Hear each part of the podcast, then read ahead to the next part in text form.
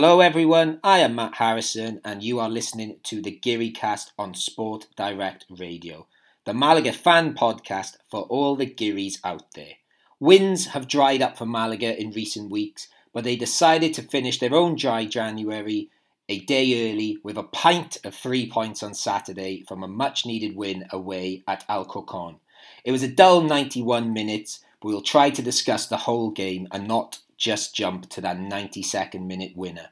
Also, we will look ahead to the weekend's game v Zaragoza, arguably the league's surprise package, but not for the right reasons, as they are still right down there around the relegation places, having been towards the top of the league last season. To discuss all things Malaga this week, I am with my usual Geary casters.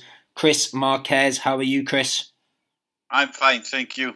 Yeah, Chris, you're my second favourite Dutch related person this week. Who, who do you think my favourite might be? This week? Yeah, I've got a new favourite. I know I was going to say Dutch person and realise you're not technically Dutch.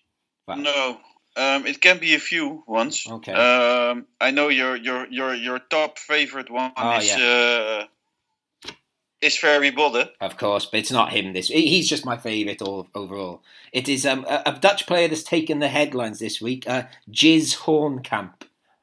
Are you aware of Jizz Hornkamp? James Hornkamp. No. No. Okay, well, he scored four goals for Den Bosch this past weekend, and he's just got the funniest name in football. I've decided. So, Jizz Hornkamp. I just like I just like saying his name. So- So just because he had a funnier name than me, yeah, pretty much. I just and he scored four goals, and his name's Jizz Hornkamp. And pretty much, Well, I- thank you for listening to Garycast. um, vamos Malaga, and see you next week. and also every podcast I listened to yesterday, uh, like even the Guardian podcast mentioned him because they all just wanted to say his name. So I just wanted to be childish and say his name too.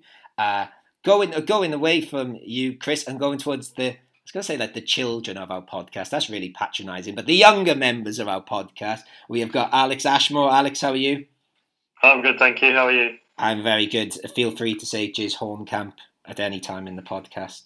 I will. Oh, I'll give it a excellent try. stuff. And and Ben, how are you?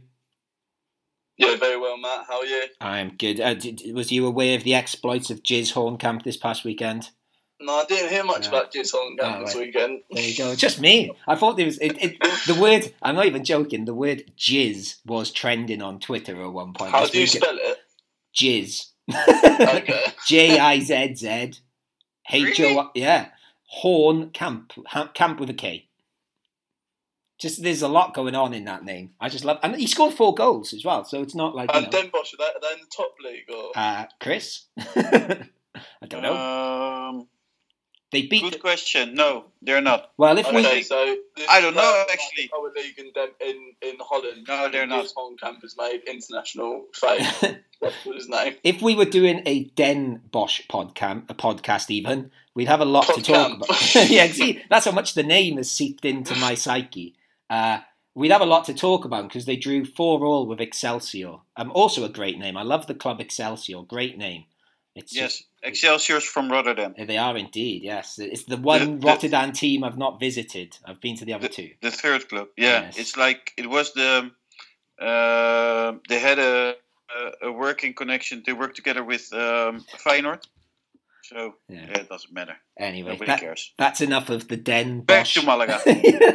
That's enough of the Den Bosch podcast. But I'm sure, um, let you know, let's go to the news as always. And in a way, we're going to start with a lack of news because I noticed today on Twitter there's lots of people tweeting their reviews of transfer windows and podcasts, like looking over signings of the window. And it occurred to me that we have not mentioned the term transfer window once in this past month, have we, Ben? Do you think? Um, no, we haven't. I mean, we've been asked a couple of times if we're going to sign anyone, but for obvious reasons, um, we haven't because we haven't got the chips available, uh, probably haven't got the money available, and no one was likely to leave as well from the club. Um, so yeah, it's not been mentioned months. The only time it's been mentioned was when Alexander Gonzalez signed, but that was actually technically in the transfer window. Um, I don't know if any of you have seen when was the last time Malaga didn't sign someone in the winter window. Anyone know the answer? It was that? 2003 to 04 season. Ben, you're straight in there. Yes, the first time in 17 years Malaga have not signed anyone in the winter transfer window. As as uh, Ben rightly said, Alexander Gonzalez was sort of signed, but he was more of a a replacement for Calero. Uh, Chris, is, is this going to change in the summer? Do you think, or can we get another chip in another professional chip, or, or we, do we not know yet? Um, well, we can't sign anyone because it's a punishment. Uh, the punishment is till next summer, so we can we should be able to um, get some new players in summer. But the other thing is, we don't know how we are financially stand, where we financially stand in the summer. So Yeah, um, and I also saw. Uh, I think obviously Manolo Gaspar. I think they spoke to him a couple of days ago, or maybe before the weekend, and they were asking him, and he said they're going to work on next summer to make some changes. And they asked him about Rahmani as well, and they he, they said like, would we sign him? And he said, if we have the million euros left over, then yes. But if we just had a million, then we could sign several players for that. So um, yes, uh, a- a- still, any- I think you should sign him. Yes, me too. He's good fun, isn't he? Um, Alex, you know, anything you would like to add about our lack of transfer window activity? I, know there's not much we can do really, but anything you want to add? Uh, no, I think obviously we were working with what we've with what we've got and making the best of the situation. I can't complain too much, and I just hope that maybe the players will use that sign that because we haven't signed any players, maybe they'll think, oh, the manager trusts in me.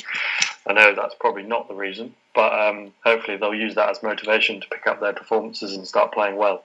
Yeah, um, and then while we're talking about transfers, then Alex, and while I'm speaking with you, we you know we all have these little. I don't know if it's the right word. I was going to say kink then, which I don't think is the right word, but I'm going to use it. Football kinks and players that we particularly like and things we like about football. And one of your big kinks is Jack Harper. Uh, what, what's happening in the world of Jack Harper at the moment, Alex? So unfortunately, his spell at Cartagena didn't work, and he's now on loan at, I believe, what they would call Villarreal B. So hopefully it goes well for him. I wish him all the best, and I'd like to see him back in Segunda one day. And maybe this this is the spell he needs to revitalise his career and start scoring in La Liga next season for Getafe. And does this mean, Alex, you will be buying a Villarreal shirt with Harper on the back? It does, yes. I, thought, I thought I thought it might for the for the collection, the the super fan, the super Jack. I can't say super Jack Harper fan. Uh, Chris, Danny Pacheco, another ex Malaga player. Now, uh, where's he gone? He has gone to uh, Logroñés, I believe. Am I Yes. right? Yes. Yes. And, Um, yeah, great, great move from him. For him, yeah, and he'll be playing football, which obviously um, Yes. he's he's had a. A lot of injuries. Um, yeah, he's, he, I really like Danny Pacheco. I think he's a, he's a fun player. It's just a bit sad he had all those injuries. Um, have I told you? I, I saw Danny Pacheco play for Liverpool live once, actually, in a when I lived in Liverpool doing my teacher training. I saw him come off the bench for Liverpool against Steaua Bucharest in a Europa League game. So I told Yeah, him that the one time I met him. isn't it crazy that Malaga has a former uh, Liverpool player? Yeah, the, the problem for him was it, when I lived in Liverpool, it was probably one of the worst seasons in recent history where Roy Hodgson was their manager and it was, the place Yeah, was falling Liverpool. apart. Liverpool have been awful for a lot of Yeah. seasons before they've just suddenly Yes. been Yeah. good. Like that's that's not surprising, really. Liverpool were so away out of the league for years, weren't they? Yeah, but that was it. When I like I lived in Liverpool in 2010, and it was just it was bleak. It was when they were really down. I was there to watch them lose to Northampton, and That was when Kuyt was playing there, or not? Yeah, Kuyt was before- probably one of the few big names left there then, and, and Gerrard because they. I think it was after Rafa Benitez and there were financial issues. But Ah. um, there you go. There's we've had a bit of Den Bosch, a bit of Liverpool. What what a Torres. podcast! Yeah, Was Torres still playing there? uh, okay, that was cool. When I lived in Liverpool, was the year Torres got sold. So in at Christmas he Oh. left. So I when yeah, I keep, got to keep stop saying the phrase when I lived in Liverpool. I think I've said that four times now. But when I was in the city, it was yeah, there was a lot of anger. but it, I, I sort of grew to quite like Liverpool because of that year and Everton. It, it's a fun city. Xabi Alonso, yeah, great team. I think he might have gone by then, or he was just about to go. Um, I yeah. saw them. I saw them in the Kuip in Holland Yeah. Oh, cool. Against Feyenoord. Yeah, it was uh, really great. You can tell See, that, you can tell there's not much Malaga news when we're talking about all these different clubs, and I still still haven't gone to my South American news yet. So we'll we'll get to that. Um, Another quick one, just if I may jump in. Jump so the in. player we were looking at who plays for Algeciras, uh, Juan Serrano, has gone to Betis. okay. Um, so I think he played for I'm not sure what division Algeciras are in, but they I think it's Segunda Segunda B. B. Yeah. Yeah. And we were looking at Juan Serrano, their striker, and he's gone to Betis now, and he'll play for their B team, I believe. Okay. There you go. And uh, I, I was trying to look, have a quick look last night to see who our rivals are signing, and I, I think we were just talking before we started recording. Uh, Jesé Rodriguez gone to Las Palmas. Is, uh, uh, I think Ben said Ben, you said you, you're not quite sure if he's that good. Yeah, I don't, I don't think he is that good. I think he's one of those players. You, you do get them quite often. They they play for one big club in their career and then use that for the rest of their career, basically, to sign for half decent teams. Um, it's quite cool to see him in the Segunda, though. I think I think he's from Las Palmas, so um, it'll be cool to see him definitely. And I hope he doesn't score when we play them, obviously. yeah, he's uh, and obviously he did that amazing Real Madrid to Paris Saint Germain to Stoke career path, which is every boy's yeah, dream. another player who's played uh, PSG and Stoke is Choupo-Moting. Yeah, of course, yeah, So- he went the other way. Yeah, so- yeah, we won't bring Stoke into this podcast, I don't think. Yeah, um, and Jonathan Viera, I believe, who was very good at Las Palmas in that particularly good team they had, and the Keke Seti, Quique Setien, sorry. Um, I think he might be going back once his contract's up in China, which is fun. Um, again, there's still we'll go away from the transfer window and just two other little bits of news which sort of have nothing to do with Malaga Club de Football, but we'll mention them anyway. Apparently, Norway and Turkey are trying to sort out their uh, forgive me, is a Euro or World Cup qualifier. Certainly a qualifier. It, might be played at La Rosaleda on a neutral ground because Norway are already playing in Gibraltar three days before and they don't want to travel to Turkey, I think, because they have to quarantine before. So I thought that was semi interesting. Uh, although I think it's in March, so I doubt, you know, we can go and watch Norway play Turkey. And, you know, we've mentioned Den Bosch, Liverpool, We've had a bit of Stoke there, Las Palmas. You know, let's finish with my new favourite club, Bolivar. As that how we, we saying it? Bo- Bolivar, uh, where Sadiku has gone, as we mentioned last week. He scored two goals in a friendly this week. Yes. So, and uh, just to link it in with this week's podcast, they've also just signed a defender from Zaragoza called Alberto Guitián. He's played 17 times for Zaragoza and he's just gone there. So the Spanish Revolution continues in the Bolivian League. Uh, so that's that's fun, isn't it? Um, any other news, guys, before we leave it? No, nothing. I don't think Yeah. that. yeah, No. When I when I said to you guys yesterday that there really isn't much news, and you can tell we've scraped the barrel by mentioning Norway v Turkey, Sadiku in Bolivia, Jesé going to Las Palmas. Um, Yeah. yeah, it's definitely and, Jizz Hornkamp. We had more Jizz Hornkamp chat than um, I expected to, but I'm glad that we got in more Jizz Hornkamp chat. Um, so moving away from Jizz Hornkamp, let let's get to talking about uh, you know well. I've, oh, can I be inappropriate? I was going to say a game which might have made jizz at the end, as we as, as we uh, we won we won finally. So let's get talking about uh, that game and especially the climax of that game.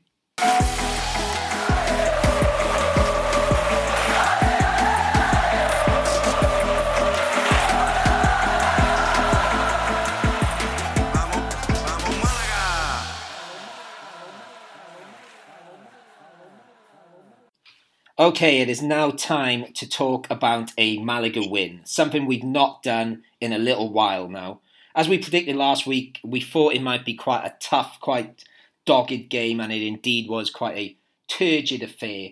I'm sure we'd like to jump ahead and go straight to that 92nd minute winner and just talk about that for a little bit. But we will try and get a little bit more po- um, content for our podcast and talk about the other 91 minutes as well and try and find something to say about them. But we'll go back to even before the clock had started ticking and we'll start with a starting 11 because it was a little bit of a strange one, Ben. What what was strange about this starting 11, do you think? Uh, I mean, for starters, I mean, Google have it and La Liga have it as like a 5 3 2. Um, two wing backs. They have Jairo up front. Um, but to be honest, it was just weird with certain players that were playing. Uh, Juan Soriano coming in for Barrio. I don't really understand what that was about. I'd like consistency in goal now, especially at this end of the season as well. I think you've got to be looking for next season with the goalkeeper as well. I mean, are we going to sign one of them? Which one's going to stay? Because you definitely want them to have more consistency with the team and just be more comfortable. I mean, although it says on here that Alexander Gonzalez played right back, he was definitely a right winger in the game. So that was weird. Um, no Ramon, no uh, Joaquin Munoz, um, and Escassi playing in midfield was a bit strange as well.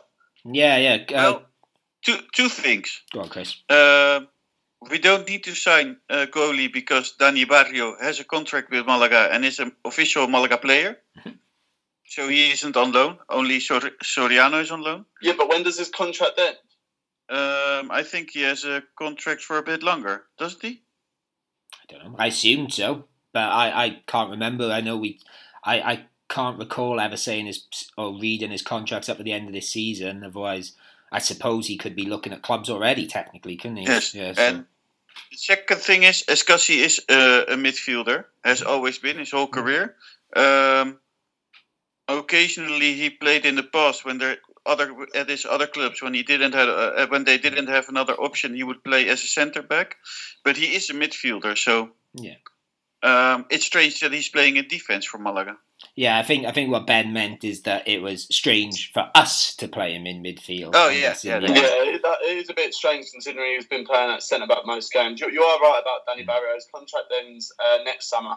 yeah. Yeah. Um, so Uh, uh, Chris, uh, I think you on our little WhatsApp group put in some strong opinions pre-match saying Pellicer will be hung out to dry a little bit if Malaga don't win this game with this lineup. So do you want to explain your Yes. thoughts behind that? Um, if you have watched Malaga through the last ten matches, which, which what we all did, then uh, you know we didn't win quite a lot of matches. Uh, we need wins because um, relegation is very close. It's very nearby. If you play against uh, the closing team on the table, then you need to win it. You need to play with your strongest team. Um, those are the matches you need to win against your direct rivals. And if you come up with a team with Jairo, Jairo on it and um, other players on it, which I didn't really understand very well, I just don't really get it. Yeah, the, I think the one, the one more. To be honest with you, I think I, I read uh, interview. Might have been after or before the game, and he said he just saw things in training which he thought might work. And you know, we I think sometimes we forget as football fans that there is a week of training, and we don't know what goes on there. I'd say the one that did get me scratching my head more than anything was the Barrio Soriano swap because. I, I, I, my only feeling with that is maybe we've got something in his contract, in his loan deal that says we have to pay him, play him a certain amount of games, and we're just trying to But tick that, That box. one, it, it, it doesn't make sense at all. No, it no. doesn't make any sense. Dani Barrio has play has been playing for the last how many matches? Ten. Yeah, but, well, let's see. Yeah, I mean, unless something has happened in training with him and Pellicer, I mean, that's the only thing I can think of. And maybe it's just the way that Soriano's been training. I don't know. Maybe he thinks that it's time to give him his I, chance. I, And then and Yanis Rahmani is like the star player of, of Malaga. It's like the player who creates it all. And then I, I, I just don't take it that you see other stuff on the training uh, in one week, and then I don't know. I just don't get it. But then I suppose, well, Alex, I'll, I'll come to you in a second, ask your views, and you can maybe jump in on my point here. But um, as you said, Chris, we've had so many games now. Forgive me, I don't know the exact number, but I think it's the start of December was the last time we won. Yes, it was against Fuenlabrada quite a while ago. Yes. Um, Yeah. And if we're not winning, and these this combination of players wasn't working, maybe he did need a little bit of a change. I'm not saying I, you know, I saw the team sheet and thought, oh dear, as well, but I don't know, maybe there is something there. Um, Alex, what did you think of this starting 11? I thought it was interesting. I was happy that he obviously listened to the podcast. I think he, um, I think we mentioned last week about putting Escassi in the midfield. So you know, I'm happy that he's changing things up. It's not the same. Obviously, things aren't working, so we need to work out what what we need to do to change that. And still wasn't very happy with the performance behind, but it's a step in the right direction. I believe playing players and players, you know, Escassi in the midfield, I think is a move that I would have done all season. He's definitely not a centre back well, he's not good enough to be a centre back at this level. So, yeah, overall, I was quite happy with the changes he made. Yeah, I'd sort of agree generally. Apart, like I said, apart from, I, I think Joaquin Munoz needed a bit of a break because he's been hit and miss. I feel like I would have started Rahmani still. I think he is, as Chris said, too important. But um, well, you've just mentioned him, Alex. Let, us mention him now. Then you've mentioned Escassi in midfield, and Alex just said he, he sees them as more of a midfielder, and as Chris has rightly said, he's played mostly in midfield for his other clubs. How did he think he did in this game, finally playing in midfield for Malaga? Chris? I think he did great. Yeah. Yeah, I think so. Okay, a- anyone? Oh, I, would also agree. Okay. I think, he done, I think he done really well. I think, like, like, like Chris said, he's definitely more of a midfielder.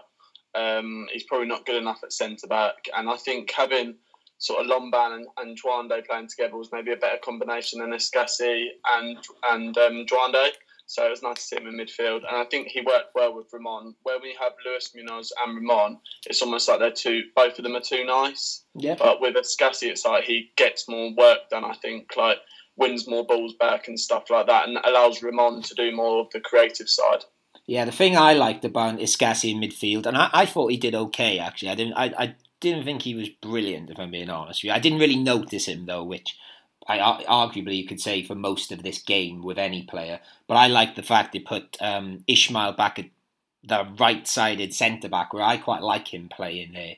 Ishmael, I think I said last year, I, I think he'd be good there, and I like him because he can. We can switch to a, a different formation and get him right back then. And I just like Ishmael. I liked his. I like his attitude, and he did. Um, obviously, he got bandaged up and came back on and play, and then he's putting on his Instagram, no pain, no gain, with a picture in bandage. I, I, but maybe we could move um, swap positions between Luis Munoz and um, Escassi. Yeah, possibly. Yeah, that's that's a good shout actually, because um, I think we we spoke about was it was it this season or last season when we were talking about us playing with a bit of a sweeper, and um, yeah. I think Luis Munoz is a sort of classic sweeper because he can take the ball out of midfield, and I think he's quite good with the ball at his feet going forward, more so than Escassi. So I think that's a good shout, actually, Chris. I, I would I would go with that. Um, Chris, while while you're speaking, then, um, how do you think we started this game? Because I thought we started okay. I, I don't know about you, or not. we started okay. Um, in the first ten minutes, everything seemed okay. Didn't really much happen.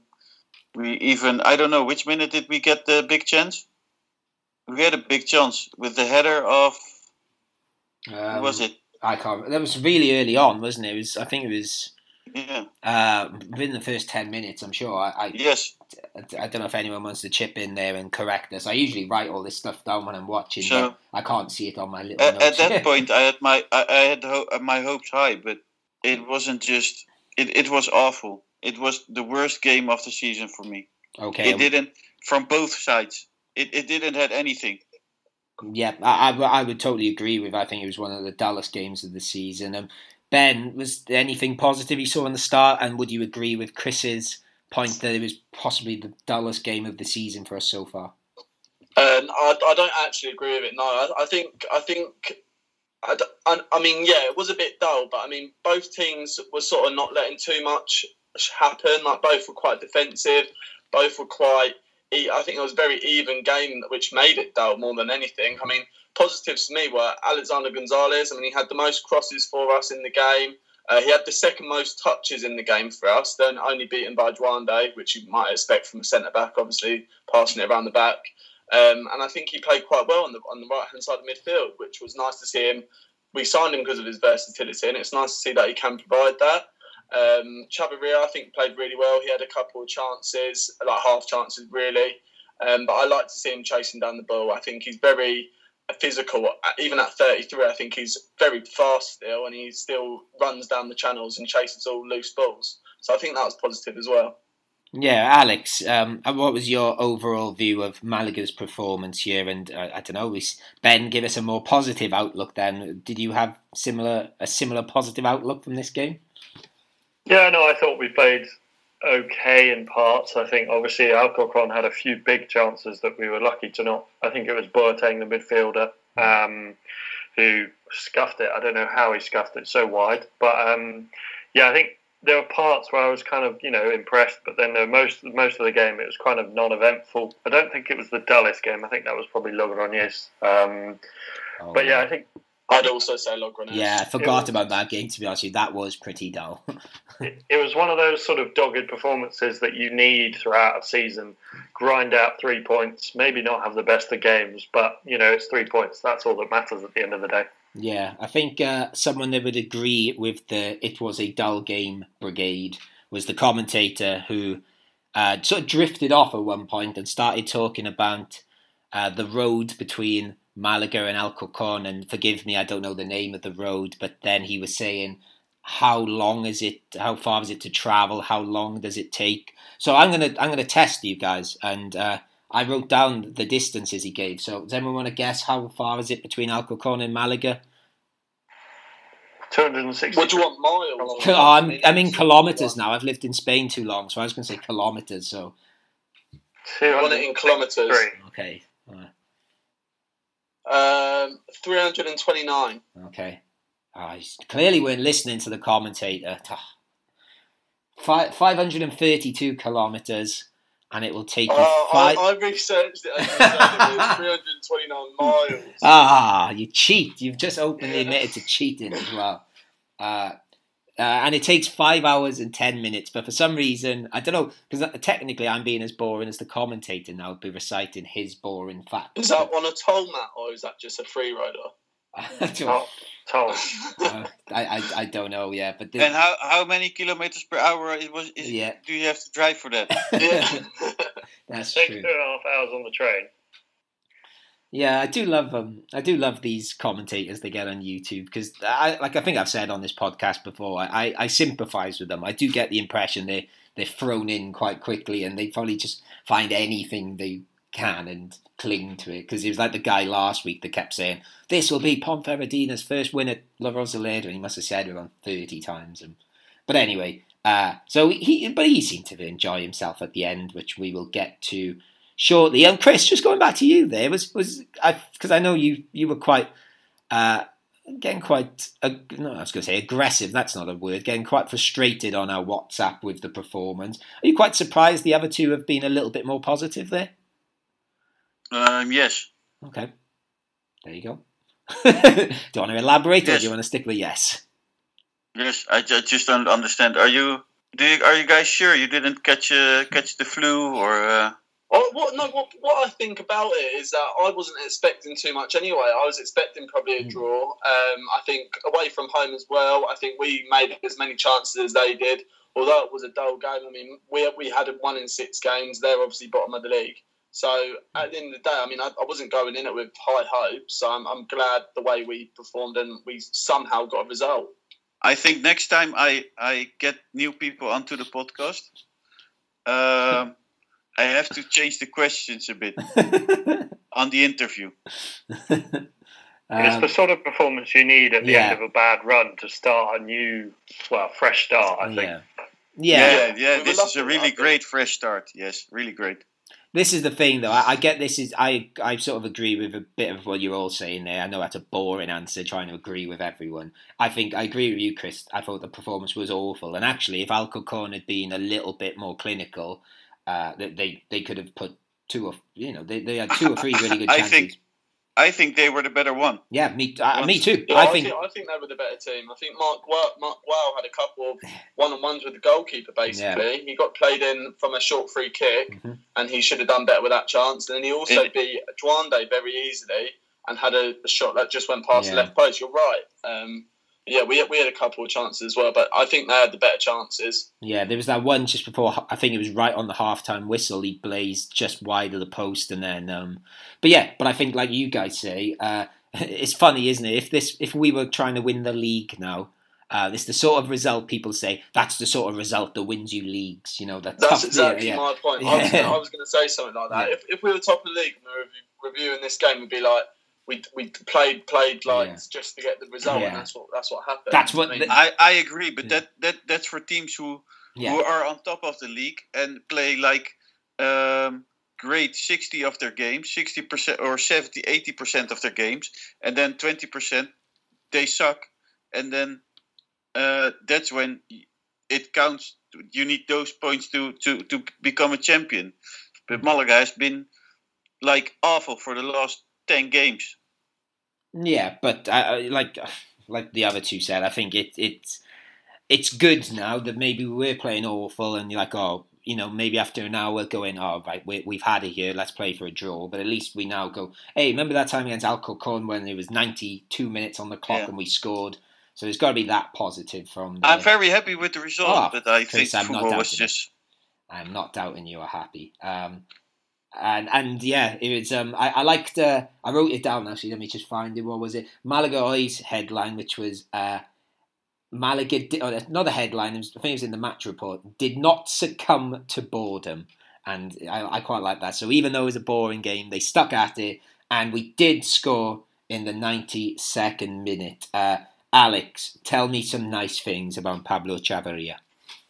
I mean, uh, it was a bit of a lucky goal. I'm going to Yeah. add that. I think the keeper made a mistake, could have done better. Okay. Um, but I think it was nice to see that. I think it was Joaquin Munoz on the right. He was absolutely pelting it down that right wing, and that's the sort of thing I love with football. Is when you've got one player breaking through on goal, the others seem to stand there and go, "Oh, it'll be all right." He was absolutely legging it, and I love that. Yeah. Um, shows the sort of commitment we need from the players.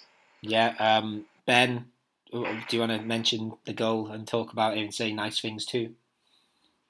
Yeah, I mean, I wasn't even really paying attention to the game by that point because, like it, everyone said, it was a bit boring. But then, before I know it, the ball's been cleared out of our box and it's fell to Yanis Rahmani, and he's just played the ball over, and then Chavarria's through on goal.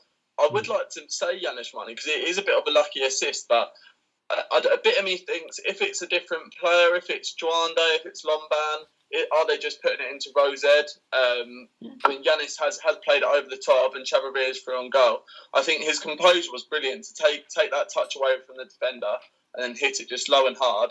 Um, I wouldn't want any other player for Malaga in that situation, um, and I think it just shows what a player he is. Yeah, and Chris, I'm, I'm going to add a little bit on to asking you this question because I'm going to ask you your thoughts on the goal. But um, as we mentioned maybe last week, I'm I'm going to do another two and a half weeks of not drinking. So so you got to drink the the mighty points mean Pacharan Pacharan. So you know you can tell me about the goal, but tell me about the Pacharan too. Of what have I got to look forward to when I'm back drinking?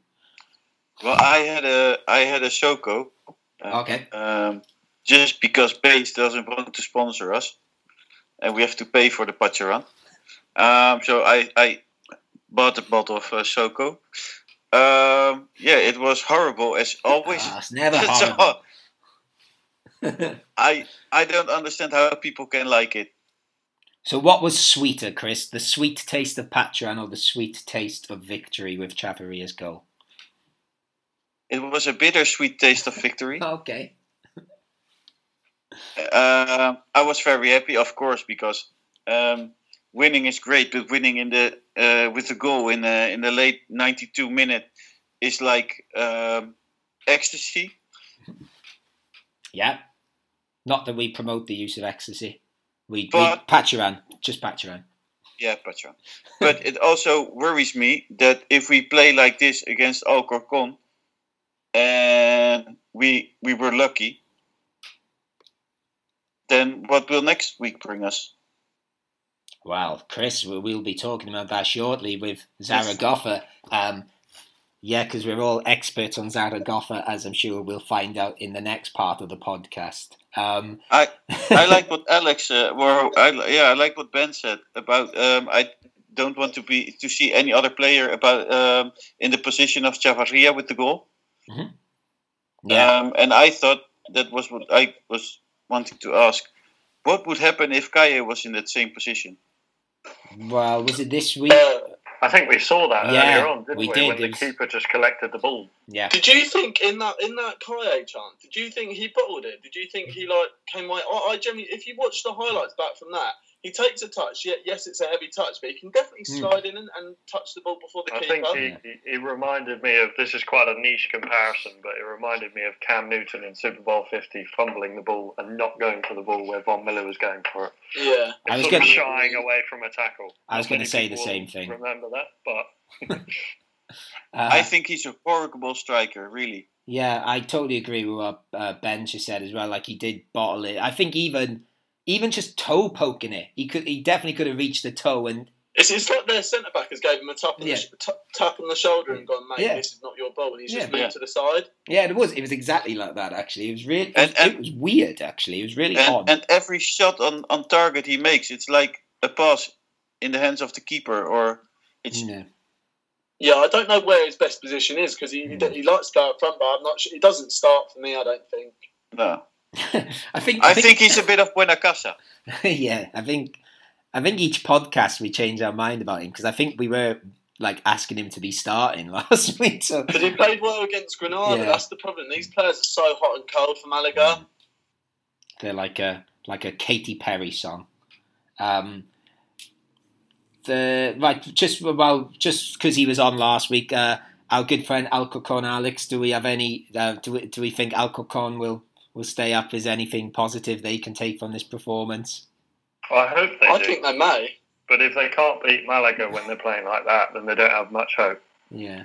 It was good. Um, I suppose positives for him. The two I wrote down were first of all, I do like a kappa kit. Although if you're going to have a kappa kit, you've got to have the kappa rolling down the sleeve, but which they don't. But it's, I like kappa kits, and also uh, Marc. Is it Gual or Gual? Gual, isn't it? Gual.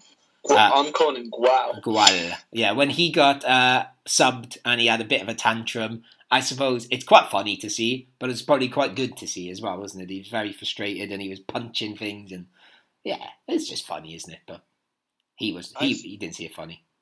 I saw the worst player of Segunda División in my eyes playing for Alcorcon. Go on. I don't know his name. That's the, That's how bad he was. um, What position did he play? I think up front. Oh, Was right. he a striker? okay. I don't, It well, was don't the, know. the dark guy with the long hair.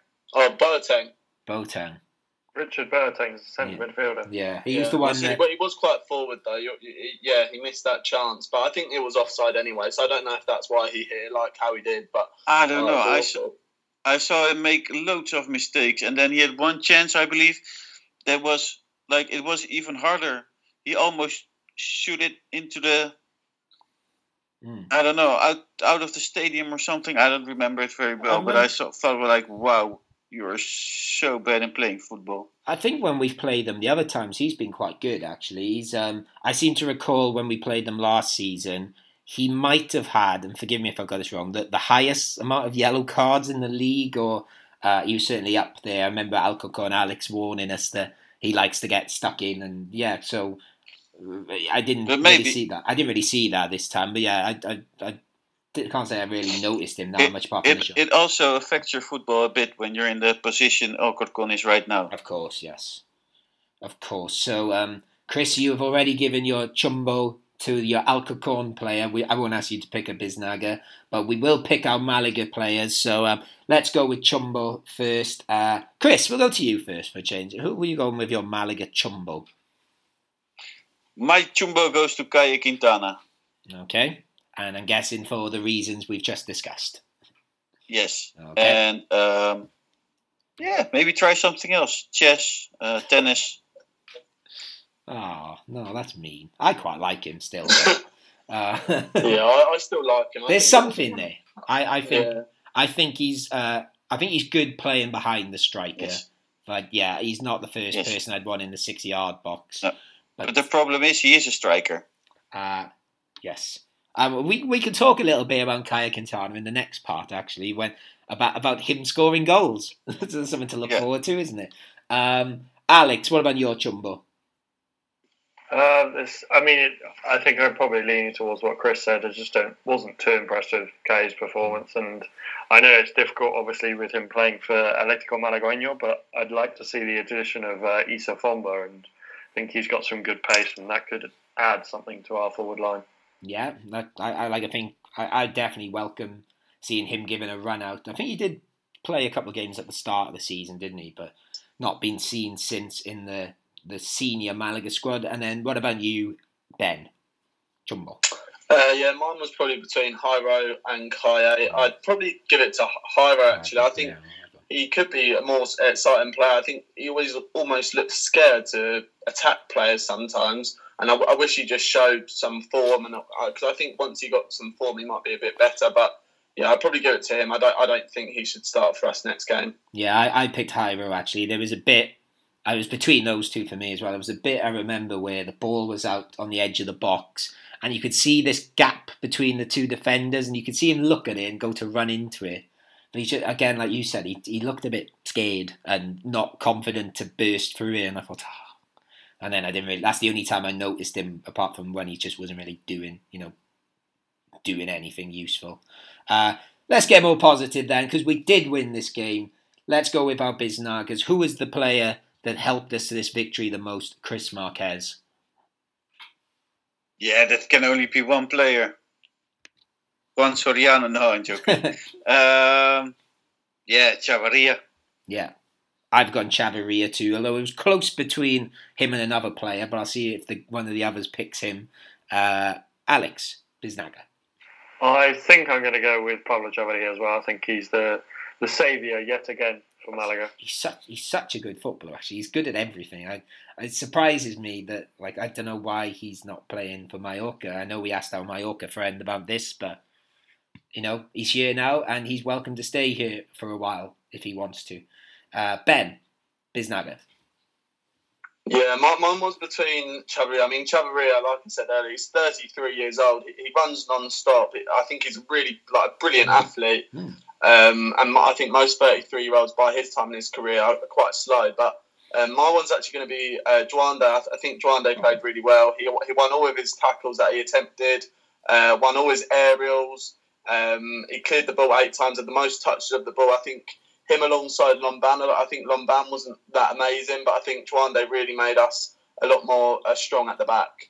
Yeah, um, I think that's a good shout. Actually, the other one I was going to give a shout out to is Alexander. Actually, who I think you mentioned earlier, Ben, who I think we we've been a little bit critical of in the past couple of games, especially the cup games. So, or the Granada Cup game at least. Uh, so I, I thought he was very good, and we'd like to see more of that side of him. So there you go. That is three points on the board for Malaga. Another three points on the board, which take took us back into the top half. Are we still in the top half? I can't remember. I know we were. I'm not sure if the other We're fixtures. Just outside. Yeah, I thought the other fixtures on Sunday might have pushed us back out. I should really know this, hosting a Malaga podcast, but I didn't, so we will move on very quickly. And moving on means going on to talk about our upcoming game this weekend against Zaragoza.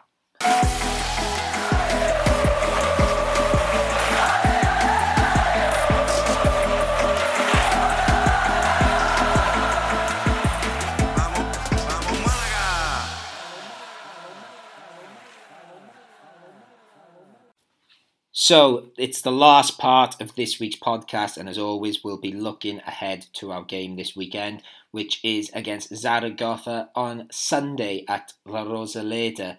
Uh, I'd like to say we're joined by a guest, but we're not. We don't seem to know anyone that's English speaking that can tell us about Zaragoza. So if you do know anyone, please let us know for next time because we're going to do our usual thing of rambling nonsense with any link to Zaragoza. For, for example, Alex once lived in Zaragoza, so I'm just going to assume he is now a Zaragoza expert. So, so Alex, uh, Zaragoza, a nice place. Yeah, um, I didn't. I didn't actually live there. I was just doing my teacher training, but I, I did spend uh, uh, enough time to, you know, evaluate the city. It's a lovely city, actually. It's got a nice train station. Um, I did my teacher training at the army base there, and a small story about that. I was speaking to one of the generals there, which was quite scary. Um, didn't realise that that was a sort of thing because I'm used to growing up around British Army parents, and you try and speak to anyone above the rank of sergeant, and it's like, oh no, you can't speak to me. Um, so I was speaking to him, and he said they were doing a training exercise in, and I was like, oh, where are you going? And he said Swindon. And I was like, oh, it's where I used to live, or near where I used to live. So it was a kind of small world, and I told him I used to live near there in Newbury. So we had a nice chat about that. There you go. That, that's the sort of insight you're going to get on Zaragoza on this week's podcast. That uh, um, Alex met a army man that's going to Swindon. So you've, you've learned something. I did. I do remember though. Just speaking of the city, and like I think people forget, it's like a massive city, isn't it? I believe because it's one of the biggest Yeah. in Spain. Is it sixth or fifth biggest? It says- the sixth biggest one Yeah. in Spain. I wasn't sure if it's fifth or sixth. I knew it was because I, I did some quiz before Christmas of trying to rank them, and got that We can wrong. talk everyone. about the goal nets as well. Yeah, that, that's oh, Alex, that's coming up. Don't jump the gun. We're going to talk talk about the goal nets, but quickly, I do remember someone telling me that there's an amazing tapas street in Zaragoza, which I know you could say about most Spanish cities, but my friend was very insistent that Zaragoza had the best tapas street where you could do a nice tapas crawl. But um, so there you go. There, there, there's our there's our travel guide to Zaragoza, which is completely redundant at the moment because you you can't travel there, and Malaga aren't even playing in Zaragoza. But there you go. Until you find us an English speaking Zaragoza expert, this is the stuff you're going to have to put up with. Uh, the football club, though, I was saying we were just talking off off air. And I was saying I really liked the football club because they were quite cool when I was growing up. They had like all these. They all seem to have like Argentinian players. I like like Aimar and D'Alessandro and Kily Gonzalez. Although some of those players maybe weren't as good. You know, especially Aimar was at the end of his career then. And uh, Chris, we were talking. You were saying your fond memories of when Zaragoza won the Cup Winners' Cup. Yes. Um, I don't remember the year. 1995, 1994? Correct, Chris. I was just about to test you. You've got it. Ninety-five. 95. Um, with a great goal. I don't know who scored, but I, I know because I remember two uh, UEFA Cup finals. Um, and that's the one from Feyenoord in 2002. And that's uh, this one uh, because of the great goal in the. Nayim. Well, Well, I can tell you about Nayim because I've just read, I think, well, not just read, a couple of months ago I read uh, From Guernica to Guardiola, and there's a whole chapter about him because he comes from uh, Ceuta and he went to Barcelona, and Terry Venables took him from Barcelona to Tottenham, and then obviously he become a bit of a cult hero at Tottenham, and then he goes to Zaragoza and scores the winner in the Cup Winners' Cup final against Tottenham's biggest rivals, Arsenal. So that's a nice little story there, and obviously he scored that looping looping dip. Uh, ben, I don't know. uh, You're, you're so young. Uh, Zaragoza is is that a big name to you in Spanish football, or did you sort of miss the the glory years of Zaragoza?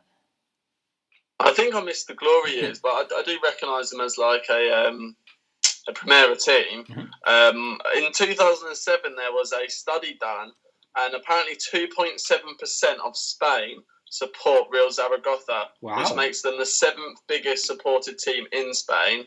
Um, and if you look at their time spent in the top flight, they're the ninth team to spend the longest time in the top flight. Hmm. Yeah, because it's only this decade really where they've like sort of not been in that second. You know, they've gone up and down a couple of times. Which I was just quickly doing some maths in my head there, Ben. So you're gonna have to fill me on the sixth because obviously uh, it's going to be Barcelona, Real Madrid, Atleti. Uh, the two Sevilla clubs, who's oh Valencia, I'm guessing, are sixth most supported, and then Um, yeah, Bilbao. Yeah, I forgot about Valencia. Okay, that that makes sense because yeah, they're just always like I've been a fun team, and like I'd say, uh, Chris, you're usually our barometer of what makes a big team. Arguably, these must be I, I, on paper and names. Zaragoza must be the biggest name in Segunda, surely, apart from Malaga, of course. Sorry? Yeah. Uh, no, I think Malaga and uh, there's a few teams because um, Espanyol. yeah, but I think. Zaragoza have certainly won more cups than Espanyol. I think I don't. I think Espanyol have, might have. Oh, oh, Um, They've yes, won the but- del Rey six times. yeah. Uh, Malaga never won a cup, um, and I don't really look at historical clubs at prices they've won. More like how old are they?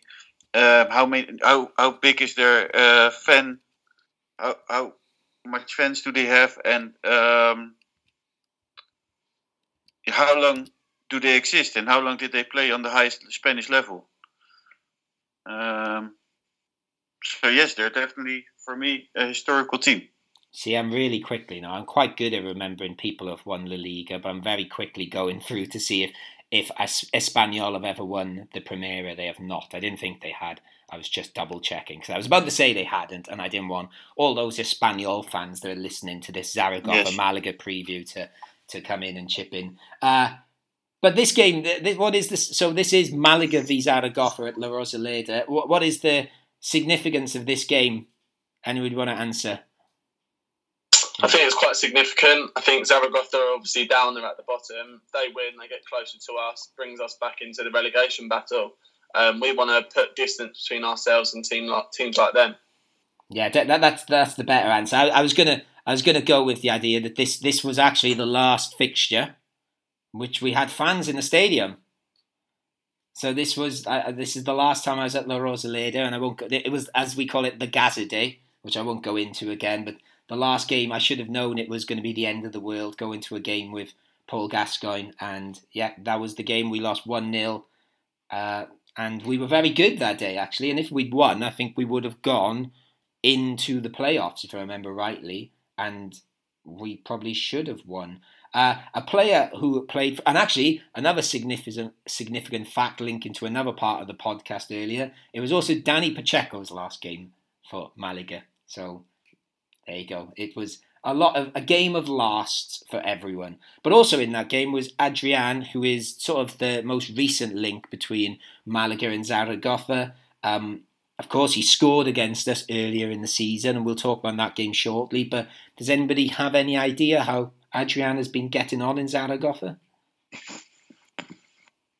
I think he. Um, I don't think he's been playing too many minutes. Um, I get. I, I, mean, he scored against us. He can't be doing that bad, but I don't think they're playing him too much. I don't know if he's been injured or whatnot, but um, he definitely hasn't played as as many minutes as, as he'd probably have liked to.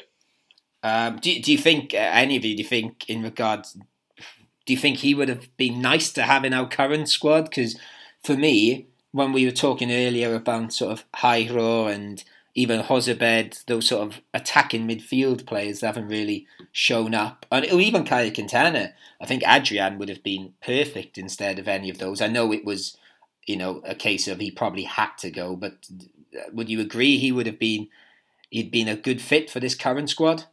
I'd take any member of last year's squad over most members of this year's squad. I think. Oh, um, wow, that's a big call, Alex. Go on. Nah.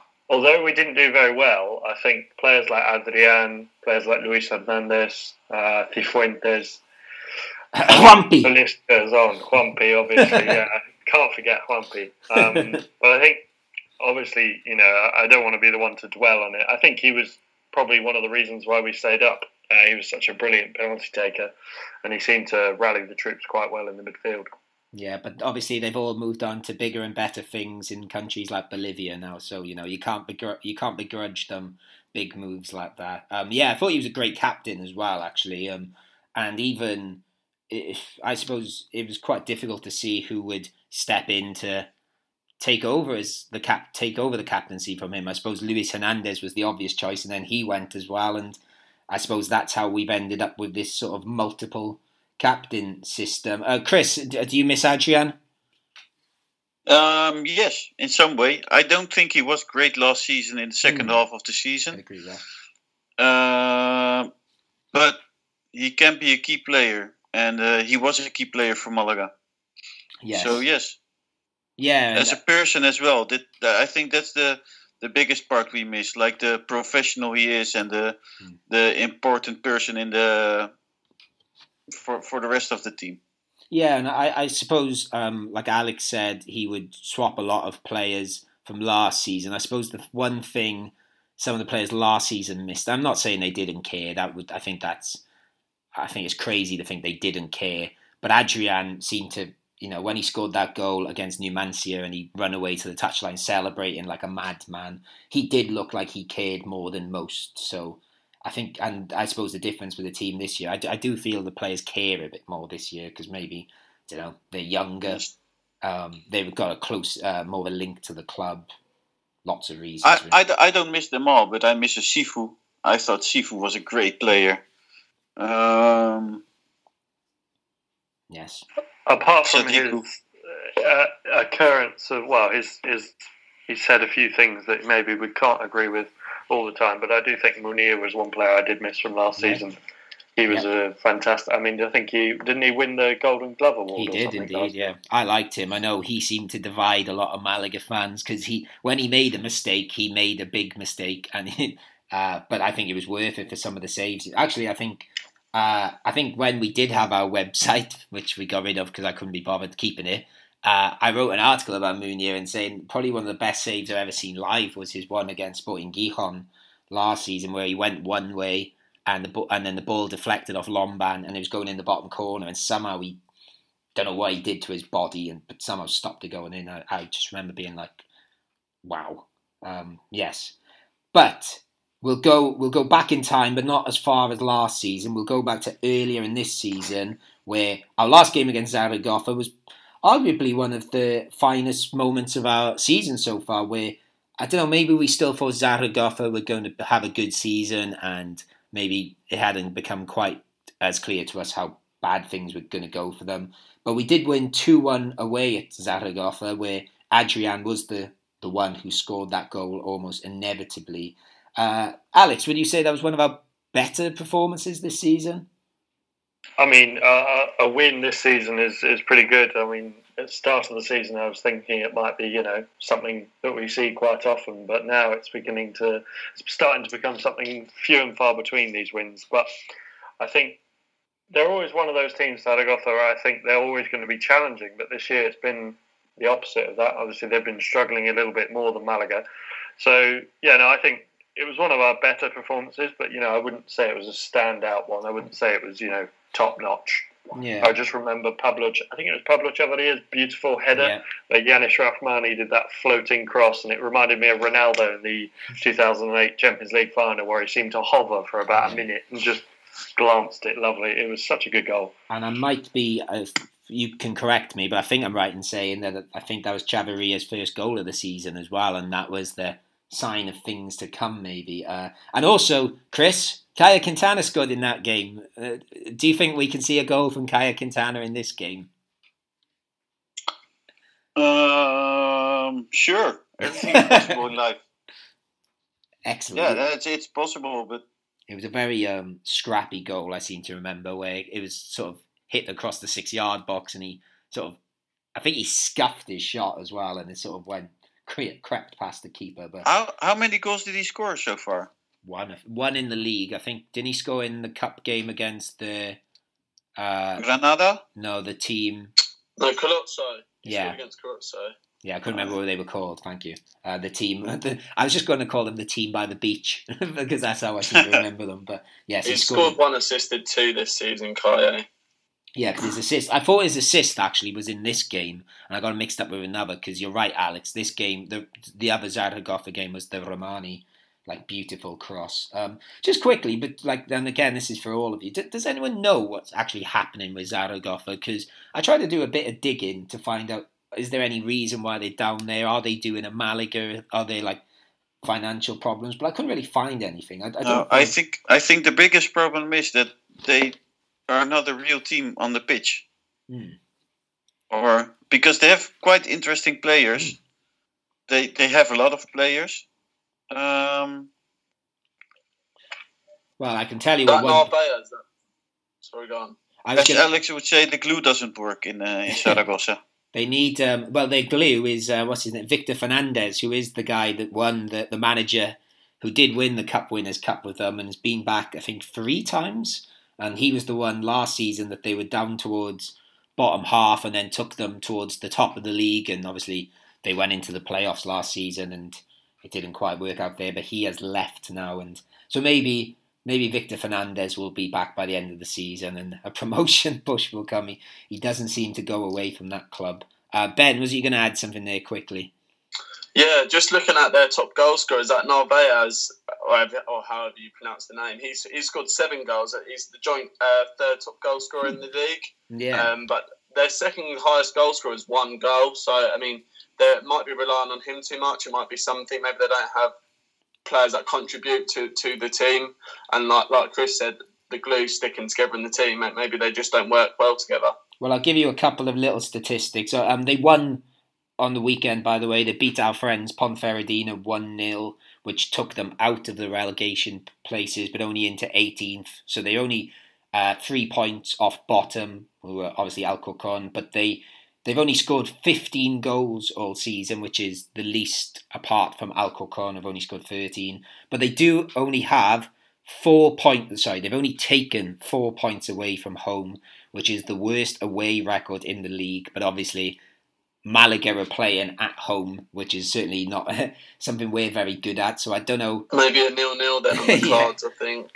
Yeah, it might be relying on a 92nd minute winner again, or or something like that. Um, so there's you know a couple of interesting statistics there. Uh, ben, what, what would you perhaps change about this Malaga team? Then surely Rahmani and Joaquin Munoz are going to come back in, or any other more left field changes. Um, I'd definitely bring in Rahmani. I'm not. I'm not sure about Joaquin Munoz. I think, like you say, he's definitely hot and cold. Some some games he looks really good. Then some games he looks just. I mean, gives the ball away too much. Um, tries too many difficult things. Um, I, I would probably start Alexander Gonzalez again on the right side of midfield because I think he played quite well there. Um, Caye wouldn't start for me. I might bring in Christian um, instead, who didn't didn't play against um, Alcorcon. Um, Ramon's obviously now injured, so he won't play. So I don't know who would bring in instead of him. Chris, surely Ben Kamasa is the man to come in for Ramon. Um, why not Joseph? Yeah, I, I just to be clear, I was joking about Ben Kamasa. I don't think he should come in. Yeah, who's Luis. Luis Munoz can play, Yeah, so he will be playing for Escassi. yeah. And then I would put Christian or or Joseph. Yeah, Would so you not start Escassi in midfield again, though? he's Oh, suspended. he's suspended, isn't Yeah. he? Yeah. I was just What checking. you also could try is Larrubia as attacking midfielder. Yeah, I, I want these youngsters to start playing. I really do. Like, Larrubia scored a really good goal against Estepona for Atletico Malaguena at the weekend. Uh, they won 2 1. Um, he looked really good in the game as well. Um, I'd like to see La, Larrubia is probably my player from the Atletico Malaguena that I'd like to see the most in the first team. Yeah, I think um, at the start of the season, after pre-season, we said pretty much the same thing, didn't we? And uh, again, I think he started our first game of the season at Larrubia, didn't he? And he sort of went on the bench for a bit and then disappeared back down. So I don't know. I seem to recall in those early games him uh, not really making much of an impact. So maybe Pellicer's decided he went a bit soon. I don't know. But yeah, I'd certainly like to see him come off the bench a little bit more. But um, no, I agree. He made a big he made a big impact in preseason, Yeah, he was pro- probably our standout player Yes, in preseason, but- wasn't he? but then he played the first match and that wasn't good, No. really good. It was bad, but I don't know. You have to. You can't decide that after one uh, match in because I think he was very nervous in the first match. I would have given him more chances.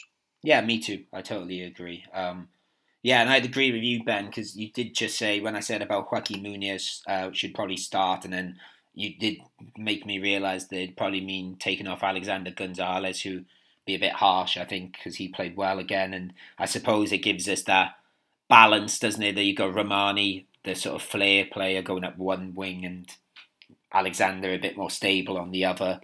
Uh, Alex, what about you? Any any sort of significant changes for you?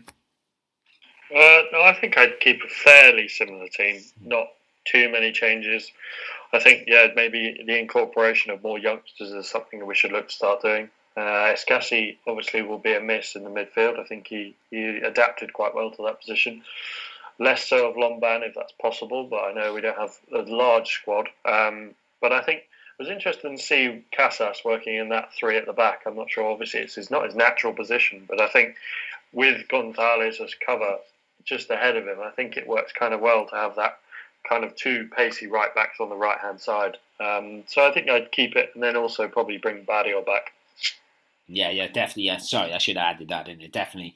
Uh, not that I think, think Soriano did much wrong in the Yeah, last I don't but think Juan Soriano played too bad. I, I just think if Danny Barrio is our keeper until 2022, I think we should be playing him. But um, like you said, it might be something with the loan deal. yeah, because obviously we're just training up Juan Soriano for Sevilla, and I don't think he's, from what I've seen, he's not going to be playing for Sevilla after his deal's done there. He's not jumped out really at Malaga. Not that he's done too much wrong. He did actually. He I think his first start, or certainly one of his first starts for Malaga, was in the last Zaragoza game, and I seem to recall him being very dodgy in that game, and there was a lot of punches, and uh, I did worry, but he has got a lot better as the months have gone on. Uh, so, just before we wrap this up, um, Ben, I think you sort of alluded to this earlier, so I'll ask the others. Uh, Chris, do, do you think this is a big game for Malaga in deciding sort of which way our season's going to go? Because we're sort of finally balanced between that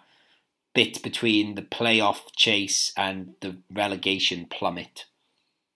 Well, I I see and read people, Spanish fans, uh, um, still talking about playoffs, and um, I wonder if they have any clue about football and how, our season is going. I would love to talk about playoffs um, and and getting promoted, but we have to be fair and and look down instead of up. And um, I don't care losing against the ones uh, above us. I care losing about against under us. So it's a very important match again. It's Yeah. a final.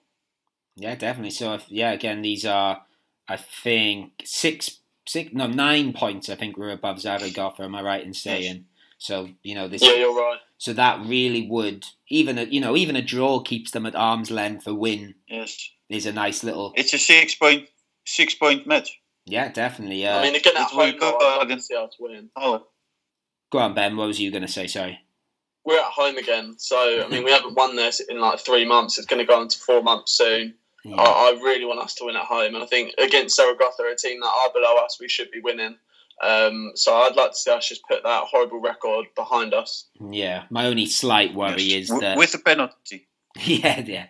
Um, my only worry is that Zaragoza have just beaten a Ponferradina team who we know are quite good, and you know they're going to go right. Come on now, guys, let's get out of this ridiculous playoffs um, relegation situation. So I think it'll be. I think it's going to be tough actually, and like Ben just said, our home record isn't good.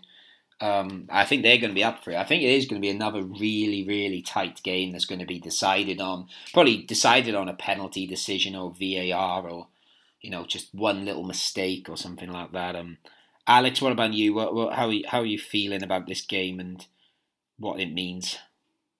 I think, obviously, like Chris said, I think we should probably be looking more towards the bottom, but I don't think we should be too worried at the moment. I think that win did give us a little bit of breathing space between the bottom four. Um, I think obviously Zaragoza will have a point to prove because obviously they're coming off a win as well, and they'll want to prove themselves against a better team in the league. And obviously Malaga not playing the best at the moment, so I think we should should be in for an interesting game. Not sure whether there'll be many goals though. Yeah, and uh, just because I was just looking through, I was thinking, have we said everything about Zaragoza? And I realised we didn't say the most important thing, and I said we'd get back to it. Yes, you're right, Alex. They do have the best nets in European football. If anybody's not checked out the nets at La Romareda, go check them out. They are awesome. Because we didn't go back to it, so it's worth mentioning. Okay, then, guys, is there anything you would like to throw in at the end? Any other business about this game or anything Malaga related do you think we might have missed over the last hour or so? I think uh, we have a big announcement to make. I don't know if we do, so I'm going to throw it to you, Chris. What is this big announcement? I'm excited. I'm selling my uh, iWatch. No, I'm joking. but joking. he Um, is. We are going to do a monthly bonus episode. Mhm, Yes. Um, I was debating whether to talk about this on this podcast, and I thought we probably need to discuss it more. But yes, we are. Um, Yes, and I just throw it in because I'm it in. excited. Yeah, no, good. I like, I like, I like you keeping me on my toes, Chris. So yeah, we did talk about uh, last week. Obviously, we'll still do the weekly normal podcast, but maybe once a month, doing another podcast, still Malaga related, but maybe something a bit more left field. Uh, maybe a Jizz Hornkamp special, for example, or uh, talking. no, I'm joking. Um, yeah, maybe like interviews with people, other fans could be anything to do with Spanish football. It could, I don't know, it could be anything or something on the podcast we were Yes. sort of felt we could have talked about more. But you know, if anybody has any suggestions, even of uh, like forty-five minute special Geary casts, you know, we'll listen. Um, Yeah, Sport Direct was happy. They they thought, yeah, great idea. Hmm. They were like, yes, it- so it will be on the radio again. Yeah, because I was just saying it was, uh, it, you know, it might be more left field topics, but then I've just remembered this podcast where we've talked about Alex speaking to generals, uh, you know, Siddiqui in Bolivia, Jizz Hornkamp has been mentioned more than any other player. Uh, yeah, I think we've been quite left field this week, so um, more of that. Uh, okay, Ben, anything you would want to add or anything at all? There's nothing I want to add other than saying Vamos Malaga. Vamos Malaga indeed. So thank you, Ben, for joining us. And Alex, Thank you very much. Uh, Vamos Malaga as well. That's Yeah. all I have to say. yes, thank you, Alex. And thank you as well, Chris Marquez. Thank you, Vamos Malaga. If you can score four goals for Den Bosch this weekend, I will make you my favourite Dutch person again. I will. And, and, you might have to change your name to something funnier as well, but you, I'm sure you can you can spend your week thinking of that. Um, but my name is rather boringly Matt Harrison, and I've been hosting the Geary Cast today, and you've been listening to that on Sport Direct Radio. And we'll speak to you again next week. And as always, vamos Malaga.